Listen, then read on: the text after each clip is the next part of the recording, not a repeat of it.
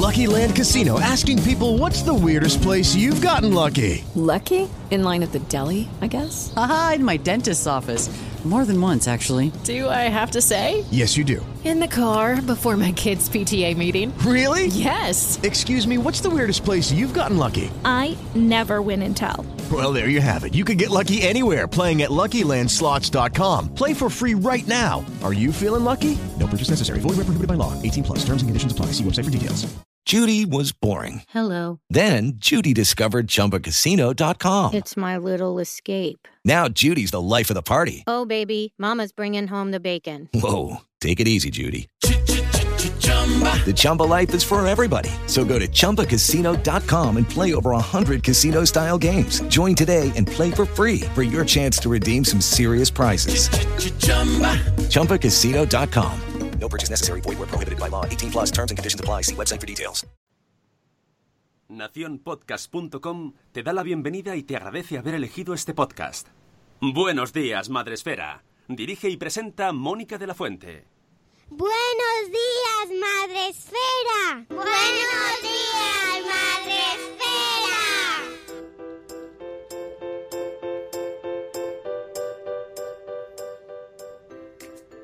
Buenos días, Madre Esfera. Hola amigos, buenos días, bienvenidos a nuestro, vuestro podcast para empezar el día de la mejor manera posible. Nuestro, vuestro, ¿de quiénes? Pues de todos. Hoy es viernes 17 de mayo, gracias Une. Eh, y mm, termina la semana, ya por fin, ya se acaba. Y además estamos muy bien, muy despiertos y con mucho café y no como ayer por la noche. que me acaban de decir que me vieron ayer por la noche presentando el taller que teníamos para hacer de la academia y que estaba yo muy perjudicada. Y es que a las 10 de la noche, amigos, aquí una no es persona, ya no, a esas horas no se debe estar haciendo nada. Vi que la gente que está en la academia es así, en noctámbula, pero yo no. Bueno, el caso es que ahora sí, ahora sí ya, ahora, hoy, ahora estoy bien, ahora me encuentro mucho mejor, que es mi horario natural para empezar a, eh, presentar este programa, el 634, que lo vamos a dedicar pues mira, a, un, a, una celebración que me gusta mucho. 100 años trabajando por la infancia junto a nuestros amigos de Save the Children para hablar de este centenario y de un montón de cosas, porque eh, engloban muchísimas cosas que, bueno, a lo mejor me podríais decir, hombre, pues si no, si no hicieran falta estaría mejor. Pues quizás sí, pero bueno, eso a lo mejor es una de las conclusiones de, del programa. Pues para hablar de, de, este centenario me he traído a, eh, a, Gabriela, Gabriela Jorquera, que es parte del equipo en Save the Children, es especialista en pobreza y exclusión. Buenos días, Gabriela. Muchas gracias por madrugar con nosotros. Buenos días. Un placer. Qué, qué dura la vida del voluntariado. lo que hay que hacer en las ONG es levantarse a las, muy pronto, estar en un, un, programa a las 7 de la mañana. Pero esto no es lo peor, ¿eh? Bien. No, me imagino, me imagino. Mira, sí, sería una vida muy feliz. Eh, cuando terminemos el programa me lo dices, pero espero que no. Bueno, yo te lo agradezco mucho y, y, además quiero que el programa nos ayude a todos a ser conscientes de, de dónde viene que, sea, que un poquito hacer un poquito de balance, qué ha pasado, qué se ha hecho y sobre todo los retos que tenemos ahora, ¿no? Que yo creo que es donde estamos, ¿no? ¿Qué, ¿Qué, podemos hacer nosotros ahora? ¿Qué es lo que nos toca? Porque hacer balance siempre es maravilloso y es muy necesario, pero, pero hay que mirar hacia el futuro y hacia el presente, ¿no? Y ver qué hacemos. Antes de, de hablar sobre Save the Children, eh, vamos a saludar a nuestros amigos. Ya os recuerdo que podéis vernos desde Facebook Live, como siempre, y en la plataforma Spreaker. Eh, podéis entrar en el programa 634, no, se, no os equivoquéis, os vayáis al 633, que a veces pasa y estáis en otro programa comentando y no se entiende nada. en este caso es el 634 y en el chat ya tenemos a Juan Manuel desde México. Buenos días, buenas noches Juan Manuel en este caso. Tenemos también a Cripatia y Nicola, a Sara de ya lo decía mi abuela, buenos días. Tenemos también a la abogada madre esférica preferida, la señora Ana Espínola, a Yaiza de Peluchín y sus papis, a Rocío de Merendar con Mamá, a Tere de Mundo con Peques, tenemos también a Eli Soler, a Zora de Conciliando por la Vida, a Euti, a Eduardo del Hierro desde el Trono del Hierro, a Keka de Mamá con K, a Itzel de Cachito a Cachito, a Iván, un papá mago, a Lucy, Chivimundo. No te asustes, Gabriela, que es que viene mucha gente. ¿Sabes? Y de, y de muchos lugares distintos, estoy impresionada. Sí, sí, sí, sí, luego viene gente desde Suiza, viene Krika también, o sea, mmm, tenemos, esto es internacional, pues como vosotros, como Save the Children también, que estamos Pues por sí. todo el mundo, ¿eh? Bueno, ya sabéis que podéis ir entrando en el chat, ir comentando, haciendo preguntas. Sune está, pero está que chiquitico. Ah, no, no está ni chiquitico, está de fondo, ¿vale? Está supervisando todo. Así que él estará también pendiente del chat. Y nosotros vamos a empezar a hablar un poco. eh, en principio, me gustaría saber un poco a qué te dedicas tú, Gabriela, para poner en contexto un poco eh, qué es lo que haces tú dentro de Save the Children. Pues yo estoy dentro de un departamento que se llama Políticas de Infancia. Y pues hacemos, eh, hacemos yo creo que una, una parte de la labor de la organización muy importante. Tenemos a mucha gente que trabaja directamente con niños y que, y que ayudan en el día a día a los niños a, mejorar sus oportunidades, a que vivan mejor. Nosotros estamos algo más lejos y lo que hacemos es, eh, pues por un lado, estudiar y analizar. eh, aquellas situaciones y las condiciones que hacen que los niños estén en una mala situación, en pobreza, víctimas de violencia, y lo que hacemos es intentar cambiar las políticas públicas y mejorar las políticas que los atienden. Puf, está complicado. Así de primeras. Pero, a ver, que creemos que es tan, que es tan importante, así como atender directamente a los niños, es poder mejorar sus condiciones de vida. Eh, esto tiene, pues, que es muy lento. Es muy y lento. que Y no sale en ningún sitio tampoco. Por ejemplo, ahora que estamos en plenas elecciones, en campañas de todo tipo, ¿no? Europeas, ahora luego las, las lo- regionales, mm, eh, hemos pasado a las nacionales, eh, tampoco se habla de políticas de infancia, ¿no? No está muy... No, o sea, la verdad es que se hablaba muy poquito. ¿eh? En, el, en, el, en el primer debate sí que se habló de, de- de pobreza infantil eh, y se, se habla de educación también, que es, que es parte de las políticas de infancia que son muy importantes. Eh, pero es cierto que, que está muy ausente del, del debate. Mm, Estamos eh, polarizando en temas, bueno, como que de repente saltan, pero es cierto que algo como el- cuidado de la infancia y que es vital, fundamental, pues se pasa un poco como de, bueno, ya veremos a ver qué sorpresas nos traen, ¿no? Porque realmente no nos preocupamos apenas por ello. Em, estáis de centenario y os habéis mm, embarcado en esta campaña eh, de la infancia marca que a mí me gustaría saber cómo, bueno, cómo lo construís. Eh, el informe mm, del centenario está creado por Carmela del Moral, que además Carmela estuvo aquí con nosotros en un, en un especial, ¿sabes? La tuvimos y podéis recuperar ese especial porque es maravilloso, hablando precisamente de la violencia contra los niños.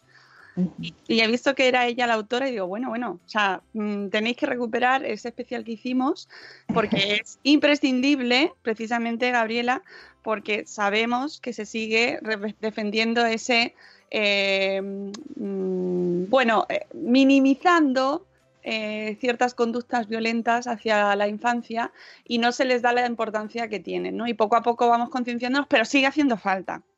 Ese. Sí, mira, dos, dos cosas con respecto a lo, a lo primero que decía. Yo creo que eh, la infancia estaba, eh, no está presente en el debate de los políticos, pero sí está presente en las preocupaciones ciudadanas. Eh, pues justo antes de la campaña presentamos una encuesta que hicimos con 40DB donde preguntábamos qué tan importante le parece a la sociedad española eh, los problemas de infancia y para el 85% la pobreza infantil era, era una- un problema muy importante. 8 de cada 10 consideraban que debía ser una prioridad para el siguiente gobierno. Eh, y cuando hablamos de, violencia infantil, que es el tema que lleva eh, mi compañera, que el que lidera mi compañera Carmela, que es una crack, el 90% consideraba que era una prioridad y que y además apoyaba que hubiera una ley. Lo que nosotros estamos pidiendo es que la primera ley de este gobierno sea una ley contra la violencia en la infancia, porque además España, que es un país desarrollado y que tiene unas políticas estupendas en algunos ámbitos, como por ejemplo en salud, eh, tenemos una, una, estructura para defender a los niños de la violencia que es enormemente precaria, no defiende los derechos de los niños, los somete a situaciones, eh, a situaciones tremendas cuando ya han sido víctimas de, violencia. Y nosotros creemos y defendemos que eh, esto debería ser la primera acción del siguiente gobierno, porque ahí tenemos un reto pendiente enorme. Hemos, cuando revisamos los últimos 100 años y que era lo que presentamos en este informe, uno de los temas que, está, que, que ha sido enormemente visibilizado es la violencia. Ahora estamos en un punto distinto, ahora es un tema que estamos mirando pero ahora tenemos que dejar de mirar, tenemos que empezar a hacer cosas.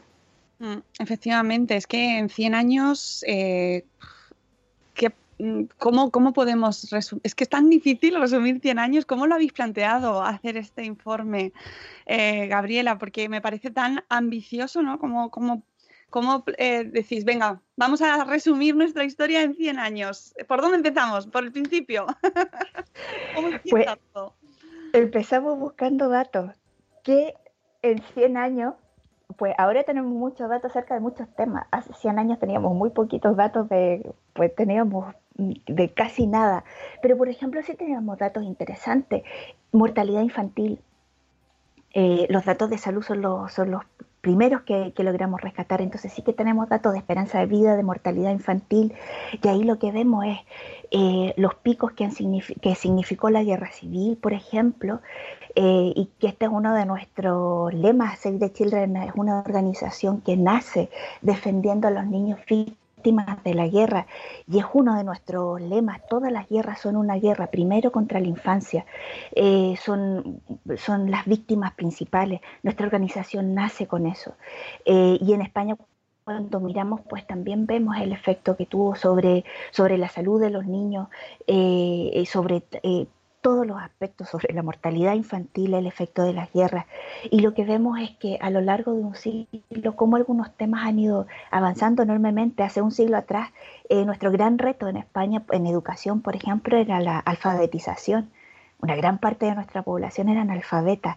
Ahora nuestro reto es distinto. Eso, eso ya, ya lo hemos conseguido y esto es también algo importante eh, que podemos observar cuando miramos 100 años atrás. Nos permite también ver avances y nos permite ver esto que al principio decíamos, es que es difícil conseguir avances en política. Cuando, cuando ampliamos la mirada, cuando miramos hace un siglo, hemos conseguido unas cosas tremendas. ¿eh? Hemos conseguido eh, derrumbar la mortalidad infantil. Ahora es cierto que nacen muchos menos niños, pero los niños que nacen eh, nacen sanos, sobreviven muchísimo más que hace un siglo atrás. Eh, los niños, eh, prácticamente el 100% de nuestros niños van al colegio, es decir, la alfabetización es un logro ya conseguido.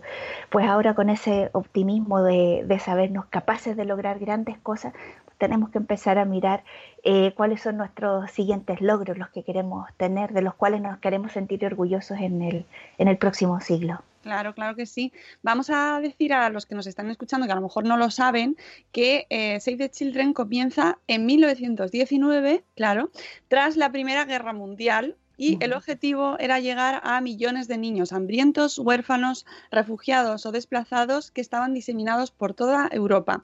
La fundadora, que esto es un dato que a lo mejor mucha gente no sabe, yo no lo sabía, ¿eh? te lo reconozco, Gabriela, fue Eglantine Jeep salió a las calles de Londres para repartir folletos con la imagen de dos niños austríacos marcados por los efectos de la guerra. Junto a la foto, un mensaje, nuestro bloqueo económico ha provocado esto, millones de niños se mueren de hambre. Este pequeño gran acto de protesta provocó el arresto inmediato de la joven activista. Ella sabía que había que luchar con todas las fuerzas para que los gobiernos y la sociedad tomaran medidas para terminar con esa tragedia. Por eso, en abril de 1919, creó Save the Children Fund con el objetivo de reunir fondos para enviar leche a los niños de Viena y después procurar ayudas a distintos países. ¡Qué fuerte! Una sola persona. ¿Y qué persona? que era una mujer tremenda, con una fuerza y con una tosudez impresionante, eh, porque ahora quizás no somos muy conscientes, lo que ella estaba pidiendo a la sociedad inglesa era dar dinero para poder rescatar a los hijos de aquellos que habían, que habían eh, sido los responsables de, más de un millón de muertes de sus soldados, es decir, que era ayudar al enemigo, digamos, ¿no? Y, lo de, y, lo de poder explicar que, los niños son las víctimas de todas las violencias y que no son los enemigos de, nadie fue un proceso que habla por un lado de la, de la gigantesca figura de, de Jet, pero además habla de la, de la capacidad de una sociedad de ser solidaria. Mira, estoy buscando el perfil, de, es que es el nombre difícil, ¿eh? Pues sí. Que ya se podría haber llamado Mary, que con eso no tendríamos problemas, pero él está bien. Pero habrá mucha gente que no, que no la conocía y les voy a poner en el chat eh, pues la biografía, porque esto siempre es maravilloso poder descubrir a personajes así que vosotros, claro, vosotros lo conocéis mucho, vamos, todos los días. Pues mira, como decía Eglan. No, pero es verdad para que lo pongamos un poco, nos lo traigamos a nuestro, a nuestro momento, eh, cuando vemos a gente que está luchando por causas y pensamos, uno solo no va a conseguir nada, no va a conseguir nada, pues mira, al final con tesón se pueden conseguir cosas. Ella eh, lo que empezó con esta, con una recaudación de dinero, ¿no? Para, para alimentar y atender a niños, se convirtió en esta fundación y desde entonces no se ha dejado de trabajar ni un solo día en asegurar que todos los niños y niñas en cualquier situación, en cualquier circunstancia y en cualquier lugar pudieran sobrevivir, aprender y estar protegidos. Que son nuestros tres grandes objetivos. Eh, que los niños puedan aprender y aquí en, España también, pero en todos los lugares del mundo uno de nuestros objetivos es la, educación. Eh, en España atendemos a 8.000 niños. Nuestra principal acción es hacer refuerzo escolar, porque es también uno de nuestros grandes retos. España es uno de los países de la OCDE donde mayor peso tiene el origen social en los resultados académicos. Eh, y lo que vemos, y es una de, de las cosas que contamos en los informes, que, y esto también según la OSD, sabemos que un niño que ha nacido en la pobreza en España va a tardar hasta cuatro generaciones, hasta 120 años en, poder salir de esa pobreza. El 80% de los niños que crecen en la pobreza serán adultos pobres y en esto la educación tiene un papel fundamental. Ahí nuestra labor eh, es también igualar las oportunidades, es decir, para los niños que tienen problemas en los colegios, que niños de clase media pues reciben apoyo de sus padres, eh, los pueden mandar a academia, les pueden pedir a un tío que les haga clases o a, eh, tener tutores, pues los niños pobres no tienen nada de esto, muy probablemente no cuentan con la ayuda de sus padres, con lo cual lo que nosotros hacemos es...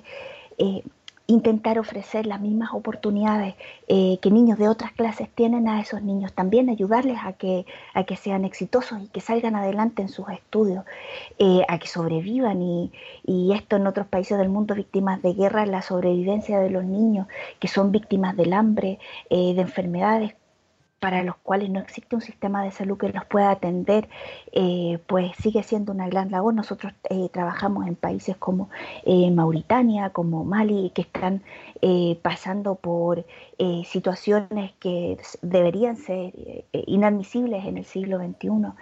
y además para que los niños pues tengan todas las oportunidades, los niños y las niñas allá donde estén.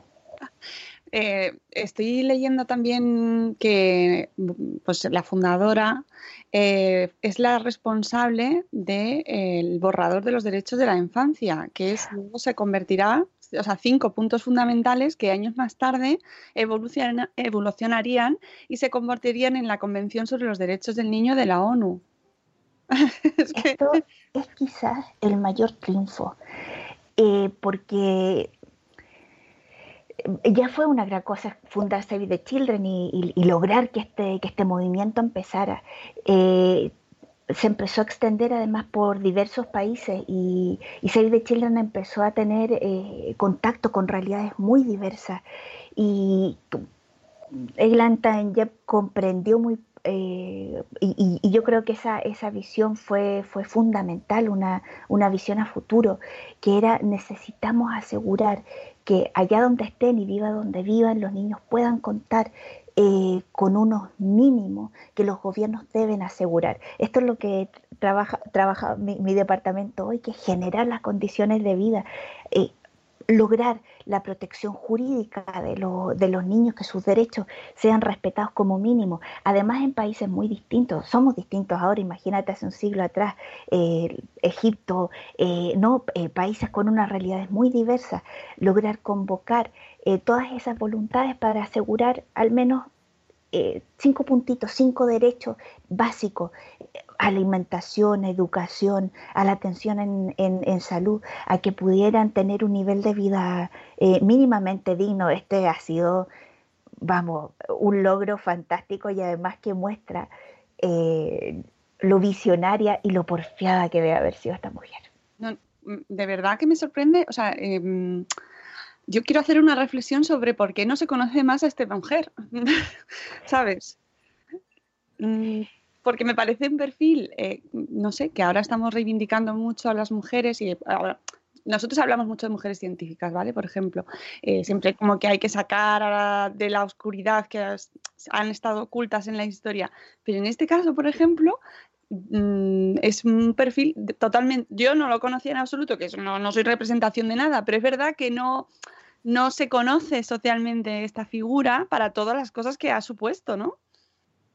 Pues sí, y, yo, yo creo de verdad principalmente, por ejemplo, por eso, por haber logrado, eh, por haber logrado impulsar la primera, la primera declaración de los derechos de, los niños, eh, que debería ser una, eh, o sea, deberíamos conocerla como una de las personas que, eh, que ha contribuido más al desarrollo de la, de la, humanidad, debería estar en ese podio. ¿Verdad que sí? Es que yo sé que no tiene que ver y no lo quiero comparar, pero es que este año van a nacer muchas niñas que se van a llamar Daenerys. Lo siento, pero lo tenía que decir.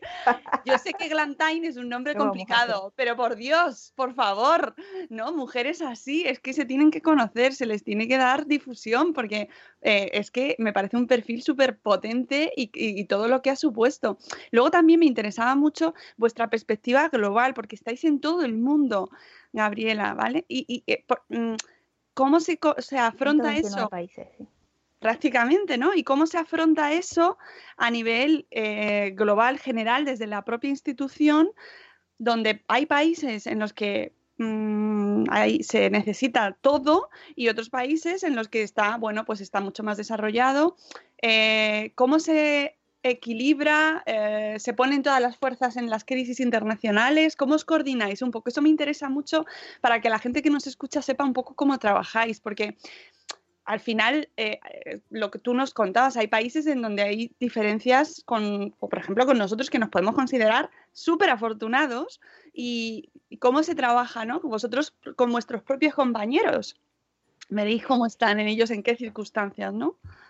Pues sí, a ver, eh, yo, yo la verdad es que la parte internacional la manejo poco, pero te cuento de los proyectos en los que Save the Children España está directamente involucrado. Por ejemplo, trabajamos en proyectos en, Sierra Leona impulsando, eh, impulsando eh, el, el, que las niñas puedan tener derecho a ser niñas, y esto significa que es un programa centrado en contra del matrimonio infantil. y para esto trabajamos en proyectos directamente en Sierra Leona, en, en zonas más rurales, eh, intentando dar oportunidades a esas niñas, trabajando con las comunidades, porque esto, cuando decíamos que son cambios largos, esto significa romper siglos de tradición en el que las niñas eh, a partir de los de edades muy muy tempranas, a partir de los 12, de 10, 12 años, eh, pues se convierten en esposas, dejan de estudiar, empiezan a, a tener hijos y y esto que es un riesgo para la salud enorme para ellas significa también un quiebre en sus proyectos de vida. Son niñas además que quieren seguir estudiando. Eh, nosotros, nuestros compañeros, cuando van, nos mandan vídeos, vemos imágenes eh, y, conocemos el trabajo que hacen, pues claro, vemos a estas niñas hablar que sueñan con ser médicos, abogados, profesores y que, y que están a los de 13 años eh, ya criando eh, a sus propios hijos y con, el, con lo que significa esto para volver a repetir con sus propias hijas, tener que ver vivir. Eh, nosotros trabajamos para impulsar eh, leyes y políticas que protejan a estas niñas y trabajamos también en comunidades intentando hacer esto, estos cambios. Cada país, cada realidad tiene sus propios retos. Eh, en otros países, en Mauritania, por ejemplo, que es un país que tiene, eh, que viven en una sequía prácticamente permanente, y aquí el primer reto para los niños es poder sobrevivir, porque el nivel de hambre y de carestía que hay es enorme. Y entonces ahí trabajamos, esta es nuestra, esta es nuestra principal trinchera, ¿no? Y trabajamos y, y, los proyectos que impulsa Save the Children en España, en Mauritania, tienen que ver con eso, con la alimentación infantil y con la lucha contra la desnutrición infantil. En, cada, en cada país tiene, eh, tiene su, su, propio punto de, de, partida de desarrollo. Nosotros pues llegamos a los países, vemos cuál es la primera necesidad y ahí...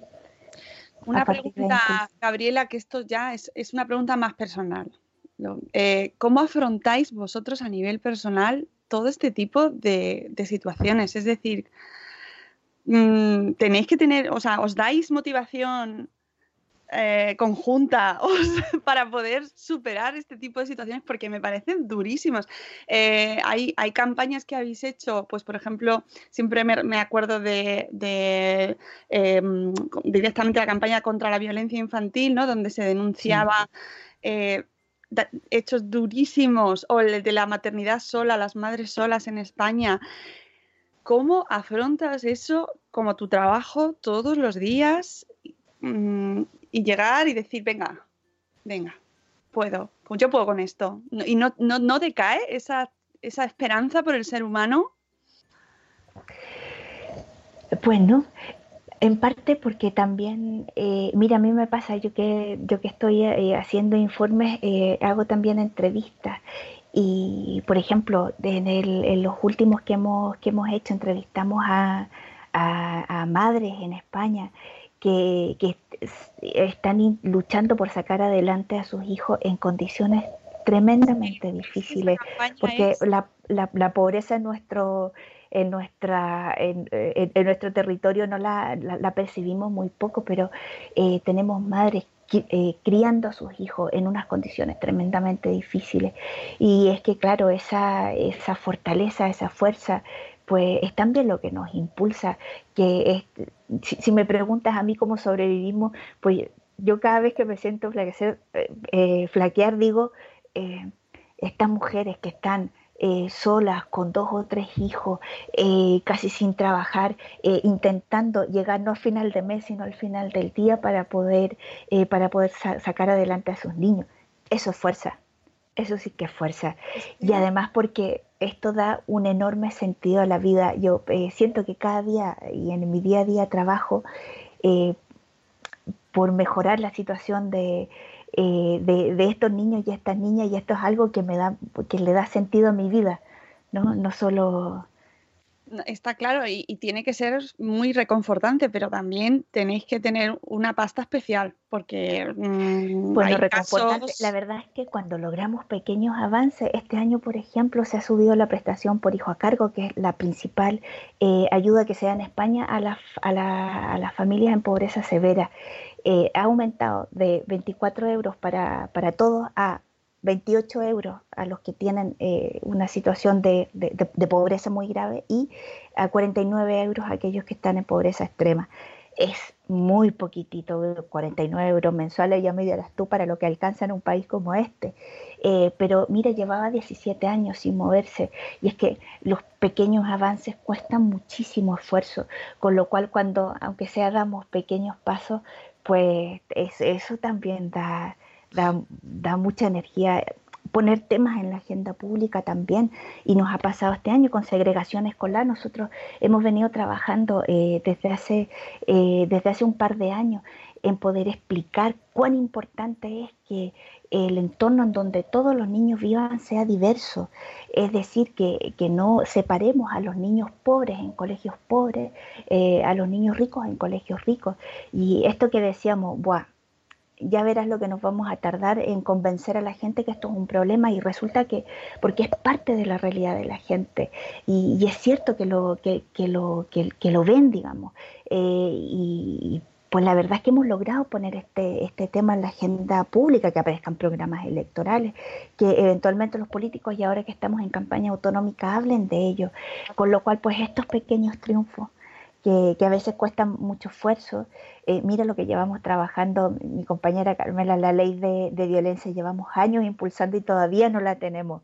Eh, pero ya eh, la mayor parte de los partidos políticos reconocen que esta es una prioridad, con lo cual tenemos la, toda la esperanza, la casi certeza de que, de que saldrá, de que en el próximo, de que en este año se empezará a tramitar esa ley. Con lo cual, claro, tenemos que celebrar los pequeños logros mucho, porque es que si no. Claro, claro, no, no, me, imagino que debe ser estrategia de, decir, venga. De sobrevivencia. claro, porque eh, esto me parece que tiene mucho mérito, ¿no? Es decir, nosotros pasamos, eh, el resto de la sociedad, pasamos por este tipo de noticias como un poco, bueno, pues mira, sí, eh, ha pasado esto, tal, pero es que, y te puedes implicar más, te puedes implicar menos, ya dependerá de pues tus posibilidades, tus ganas de meterte. Pero es que vosotros es vuestro día a día, una y otra vez. Y es la situación que nos contabas de las niñas que se están casando con 10 o 12 años, que eso es muy difícil de asimilar, muy difícil, ¿no? Y o más cerca esta, mm, esto que nos contabas de familias, de madres solas con sus hijos, que yo recuerdo esta campaña porque nos sentamos con, vosotros un día eh, en las oficinas eh, de Save the Children, que vino, em, vino, vinieron madres a contarnos su testimonio y es que no lo olvidaré nunca o sea, lo que nos contaron allí, las situaciones en las que viven eh, mm, compartiendo habitaciones con, otras, con, otras familias que no, tienen eh, una casa propia, no tienen dinero para llegar a fin de mes, eh, o sea, unas circunstancias que hoy en día es muy difícil de asumir y seguimos en eso. Mira, nosotros que de los 8.000 niños que atendemos en España, el 90% están en eh, eh, padecen eh, carencias graves en la vivienda, es decir, viven en viviendas compartidas, alquilan habitaciones, están en riesgo de desahucio, han sido desahuciados, viven en casas ocupas. imagínate lo importante que es la vivienda para un niño, que es su espacio más cercano, que es ahí donde crece, se desarrolla, donde juega, descansa, donde se relaciona con los adultos alrededor. El, el, vivir en una, en una vivienda que, que no, que no, que, tienen además carencias graves porque no las pueden mantener, o sea, no, no, no pueden poner la calefacción, tienen humedades, eh, pues esta es la realidad del día a día de eh, 1.200.000 niños en España que viven en, pobreza severa. Estos son los problemas que enfrentan. A mí me gusta que de vez en cuando nos, de vez en cuando, porque es que es lo que toca, eh, de repente nos enfrentemos a esos datos y salgamos un poco de nuestra burbuja ¿no? De que nuestras preocupaciones que pensamos, pues madre mía, que, oh, deberes y deberes no, sabes que es muy, es muy, sí que sé que sé que provoca mucho drama, pero es que acordemos, o sea, tengamos en mente que existen niños que no directamente es que no los pueden hacer, ni siquiera tienen un sitio donde hacer los deberes, o que no tienen em, recursos, por supuesto su, su, madre no está para ayudarles porque tiene que estar trabajando en dos sitios todo el día para poder tener dinero a fin de mes o, mínimo, ¿no? O que no hay, ahora cuando se acaban los colegios, no hay, hay, niños que se quedan sin comer porque no tienen acceso a los comedores escolares. Sí, sí. Eso es una realidad que tenemos que tener muy en cuenta para, para ponernos en contexto. ¿Cuáles son los retos actuales, o sea, más urgentes en nuestro país por centrarnos, quieres contarnos a nivel mundial, pero yo creo que por centrarnos un poco más en, a nivel nacional, creo que es más, bueno, por, por, centrarnos en algo directamente. ¿Cuáles son los retos más urgentes, Gabriela? Pues, a ver, yo diría, si lo separamos así por ámbitos, que en pobreza, eh, a ver, España es el país que menor capacidad tiene para reducir la pobreza infantil eh, de los países europeos, eh, porque no tenemos políticas destinadas a la infancia. Ya decíamos eh, hace un rato que la prestación por hijo a cargo, que es el primer, el principal instrumento desde las políticas públicas para, atender esto, pues acaba de subir a, a 49 euros mensuales. Eh, nuestra aspiración es que llegue a 100 euros lo más pronto posible y eso nos permitiría eh, poder eh, hacer un cambio algo más efectivo en la vida de los niños y niñas. Eso, mejorar nuestra inversión en infancia, mejorar nuestra capacidad para reducir la, pobreza y más concretamente que la prestación por hijo a cargo llegue a 100 euros mensuales. Y además pedimos que, eh, que se trate especialmente a las familias monomarentales, es decir, que al menos haya, y, mira que somos modestos, que al menos haya una definición común en España de qué es lo que entendemos por este tipo de familia, que haya una certificación como lo hay para las familias numerosas y que a partir de ahí podamos eh, definir ayudas, pero que al menos tengamos una definición común y compartida eh, de qué son las familias monoparentales. Eh, en educación, pues educación 03, porque esta es una de las políticas que sabemos que mejora de manera importante las oportunidades de los niños en pobreza. Eh, cuando los niños empiezan la educación primaria, empiezan ya con una brecha que se debe a su origen socioeconómico. Necesitamos actuar antes y para esto necesitamos una escuela infantil de calidad en la que podamos asegurar además que todos aquellos que quieren entrar puedan hacerlo, porque en este momento la escuela infantil en España es muy cara, con lo cual se nos queda fuera precisamente aquellos que más lo necesitan, eh, con lo cual necesitamos mejorar la, escuela eh, infantil, eh, mejorar nuestro sistema de becas, que pues que tenemos un sistema de becas centrado en la educación universitaria que es muy importante, pero es que España tiene unas tasas de abandono escolar de de chicos y chicas que no, que no acaban de titular la ESO, muy importante. Y esos problemas empiezan antes y ahí necesitamos reforzar y mejorar las oportunidades de estos niños y niñas que son también quienes más necesitan eh, llegar a niveles altos de, educación para poder transformar su vida. Eh, por lo tanto, eso necesitamos que el sistema de becas deje de estar concentrado únicamente en los niveles altos de la educación y que se vayan allá donde están las desigualdades eh, sociales más profundas, que es en, eh, principalmente en primaria y en secundaria. Eh, y necesitamos también mejorar nuestro nivel de diversidad en las escuelas, es decir, necesitamos escuelas menos segregadas. en violencia, pues aquí pedimos solo una cosa, que es aprobar la ley de violencia contra la infancia. Necesitamos tener un instrumento efectivo para proteger a los niños. Necesitamos, cada vez que decimos que hay que denunciar la violencia, necesitamos asegurar que aquellos quienes denuncian tengan una protección, que sus derechos sean respetados en todo momento en el proceso y que, y que, y que tengan una protección efectiva. Y para eso el instrumento principal es la ley orgánica contra la violencia. Con lo cual, eh, pues pedimos que esta ley sea efectiva. Y también tenemos un reto con los, con los niños que llegan eh, a nuestro país eh, buscando refugio de otras guerras, eh, de otras pobrezas muchas más profundas. muchos niños llegan solos a nuestro país y necesitamos mejorar la atención. Durante, durante muchas décadas nuestro país eh, eh, mandaba niños fuera, ¿no? A, familias y niños fuera y recibieron la solidaridad de otros países. necesitamos convertirnos ahora en una España solidaria que reciba a esos niños y que los atienda y que los integre respetando todos sus derechos. Ese serían nuestros principales retos en este momento. Eh, además, el tema de, los refugiados es un reto a nivel mundial, mm, entiendo, porque esto es un, o sea, a, nivel internacional nos está suponiendo un conflicto en, eh, para, para todos, ¿no? O sea, podemos verlo, por ejemplo, en Estados Unidos, sabemos lo que está pasando en la frontera, ¿no? Y estos niños que están solos, a los que se separa de sus familias. Eh, a nivel mundial, ¿cuáles son los retos más importantes, Gabriela? Sigue siendo eh, en, los países más pobres asegurar eh, que los niños puedan sobrevivir. Es decir, eh, seguimos teniendo un enorme reto con el hambre infantil a nivel mundial.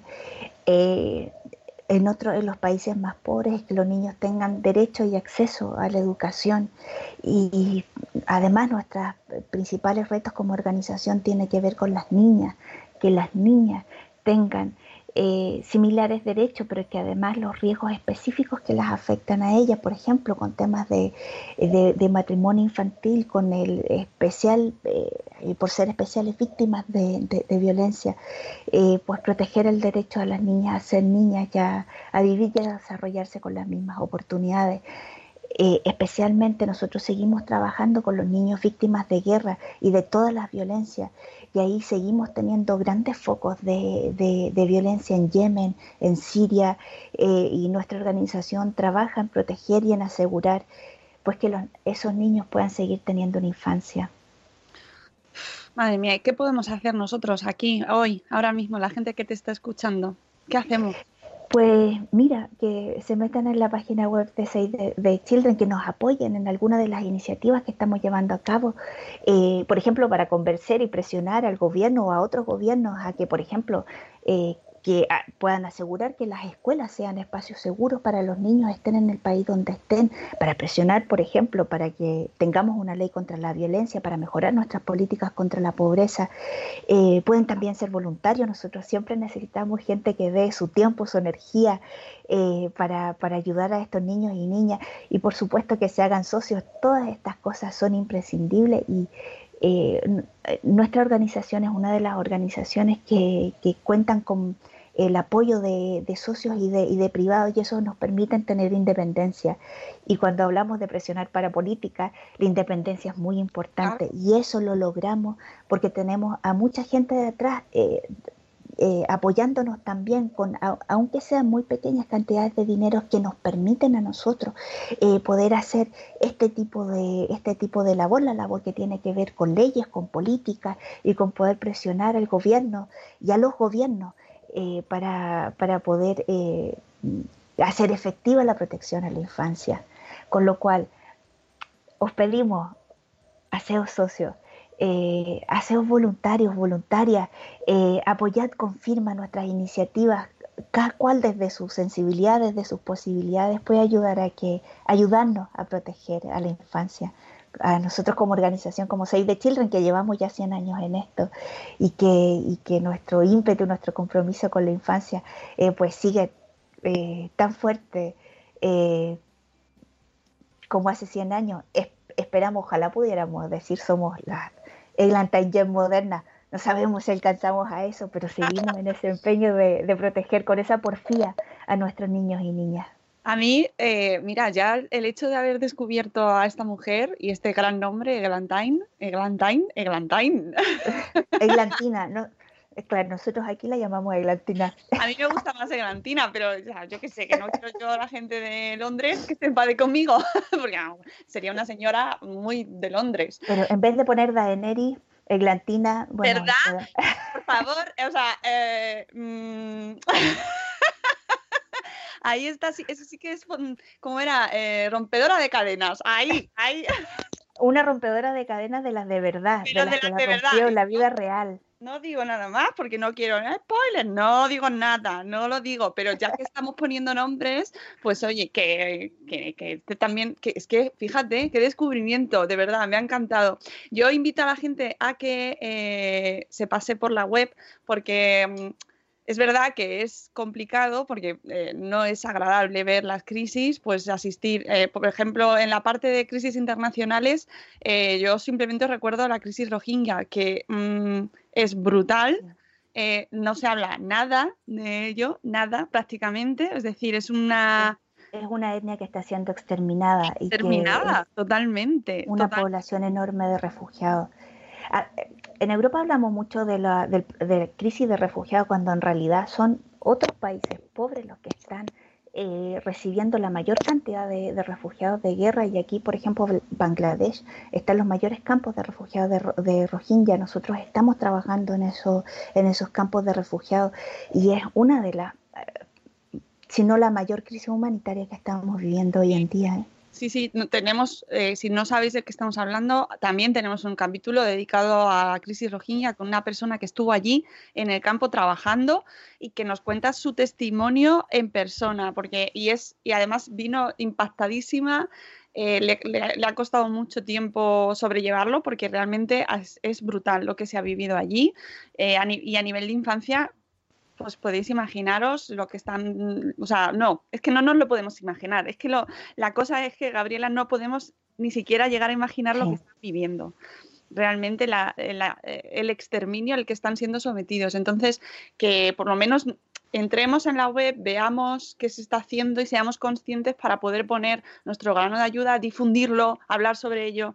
Nos escucha mucha gente que tiene blogs, que tiene webs, que tiene podcasts, que hablemos sobre ello, que le demos voz a la gente que participa y que participemos de la manera que, podamos todos, ¿no? En la medida en la que seamos y también que nos pongamos en la en la piel de la gente que, que vive a nuestro alrededor, eh, ya viniendo a nuestro país, pues, pues estas familias monomarentales que viven solas, por ejemplo, ¿no? A mirar un poquito más allá. Yo creo que esto nos ayuda, este tipo de campañas, a ser más empáticos también con nuestro entorno y preocuparnos a nivel social de que estos niños vivan protegidos, sobre todo, ¿no? Así que nos quedamos con ese mensaje de proteger a los niños, que era el que tenía en su día, en su origen, en 1919, Eglantine, la gran Eglantine o Eglantina, a la cual desde aquí le ponemos un monumento ya.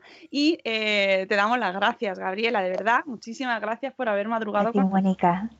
Vamos a poner la canción de las 8 que es la canción que usamos todos los días para levantar a nuestros niños y que se vaya, o sea, que, que es que está guay, si es que levantar a los niños con una canción, ¿qué hay mejor que eso? Así que, sí. venga, la ponemos, une. Días, terminar, terminar. y los cafés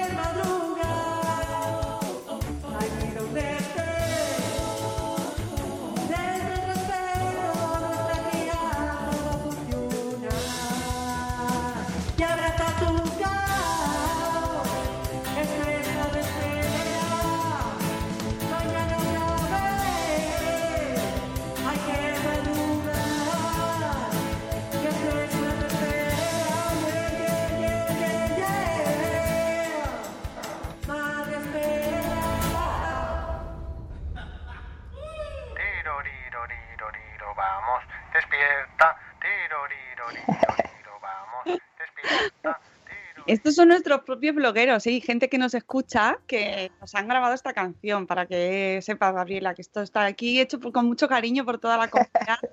Así que nos gusta muchísimo esta manera de despedir el programa. Mil gracias de nuevo, Gabriela. Espero que, bueno, pues eh, sigamos hablando y sigamos colaborando en las próximas campañas, que es cierto que es bueno, que, a lo mejor nos gustaría más no tener motivos para tener que encontrarnos y contar estos- estas cosas, sería mucho mejor, pero eh, la realidad es que sois necesarios. Es así. Así que gracias. Somos necesarios, con lo cual nosotros invitamos a que os hagáis parte también de nuestra familia, pasados por nuestra web. Estamos siempre necesitando ayuda, ánimo, apoyo y, bueno, desde las posibilidades de cada cual. Muchas gracias por vuestro trabajo siempre.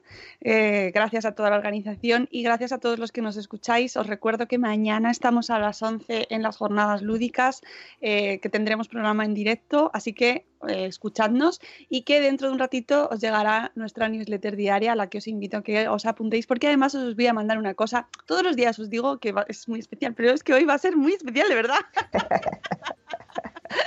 Así que si no os habéis registrado todavía en la web de, la, de Madre Espera, podéis encontrar en el banner central, tenéis eh, ahí eh, la manera para suscribiros y participáis en el concurso, todos los que os suscribáis en mayo, en el concurso de dos lotes de juguetes Stacks, ¿vale? Así que animaos, venga, suscribiros, que, os voy a- que ya os va a gustar lo que os va a llegar hoy. Gabriela, muchas gracias, que paséis A un vosotras. maravilloso fin de semana y nos escuchamos mañana y el lunes tendremos a Pilar Martínez para hablar de su jornada de lactancia maravillosa con Edulacta el 8 de junio. Os queremos mucho. Hasta luego, Mariano. Adiós. Hasta mañana. Hasta mañana.